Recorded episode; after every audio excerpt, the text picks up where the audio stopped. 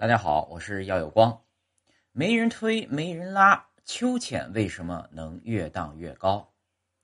说起秋千，想必大家一定不陌生，可以说承载了很多人成长的欢乐。在荡秋千的时候，不知道你有没有考虑过这个问题：在没有人推、没有人拉的情况下，秋千为什么能越荡越高？秋千实际上可以被看作简单的一个力学系统。它所受的外力呢有两个，一个是垂直向下的重力，另一个是沿着秋千绳方向的约束力。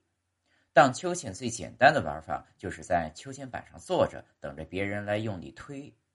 这时的秋千运动呢类似于单摆运动，但由于空气阻力以及摩擦阻力会阻碍秋千的摆动，因此呢秋千摆动的幅度会越来越小，直到停止。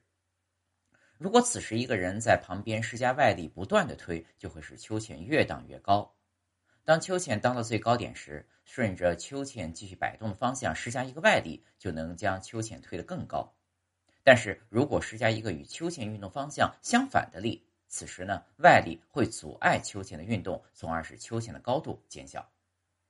在我们荡秋千时，向下荡的过程会有短暂的失重感。我们可能会感觉到紧张和恐惧。当秋千越荡越高，快速下荡的时候呢，人体受到离心力的影响呢，小腹处感到轻微的压迫，会有种想要尿出来的感觉。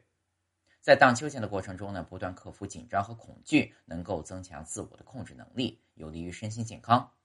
此外呢，经常荡秋千的人，乘车或者是坐船呢，也很少会发晕。那么，如何不依靠地面外力让秋千维持摆动和荡得更高呢？观察荡秋千时呢，我们可以发现，那些荡秋千越荡越高的人，总有站起或下蹲的动作。这时呢，虽然没有外力推动，但人所做的动作呢，即实际上增加了系统的能量。因此，当考虑阻力时，只要人体动作转化为机械能的能量大于因克服阻力做功而消耗的能量，那么秋千呢就会越荡越高。人体和秋千系统的重心可以简化为一个质点，重心位置随着姿势的改变而发生改变。屈膝蹲下时重心偏低，而伸腿站起时呢重心偏高。秋千在高处，人如果是站立的。系统的重心最高，重力势能呢也就最大，动能最小。在秋千由高处回摆过程中，人开始下蹲，重心位置往下移，整个系统的重力势能也在不断的转化为动能，速度呢也会越来越快，直到秋千回到最低点的时候，速度最快，系统的动能呢也达到了最大，重力势能最小。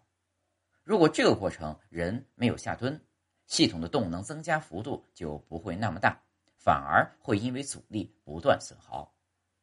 在秋千由最低处上摆的过程中，人开始迅速站立，使得重心升高，势能增加，动能减少，速度变缓，系统总的机械能实际上是增加的。最终呢，秋千也会比上一次荡得更高。这是因为人体消耗自身能量，克服重力，做了功。所以呢，会感觉到腿脚很用力，时间久了会很疲劳。如下图所示，将荡秋千的过程呢视为单摆运动，红色区域呢为前半程，蓝色区域为后半程。通过改变自身状态，使得后半程的摆脚大于前半程，从而实现了越荡越高。其能量呢来自于收放腿时所做的功。由此看来，荡秋千也是要掌握方法的。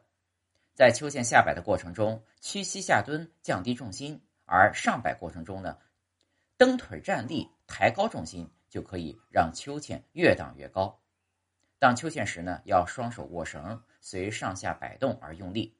整个过程呢，主要依靠腰部、腿部和臀部的力量实现滑动。别看秋千只有一块木板、两根绳索，结构虽然简单，却蕴藏着丰富的物理知识。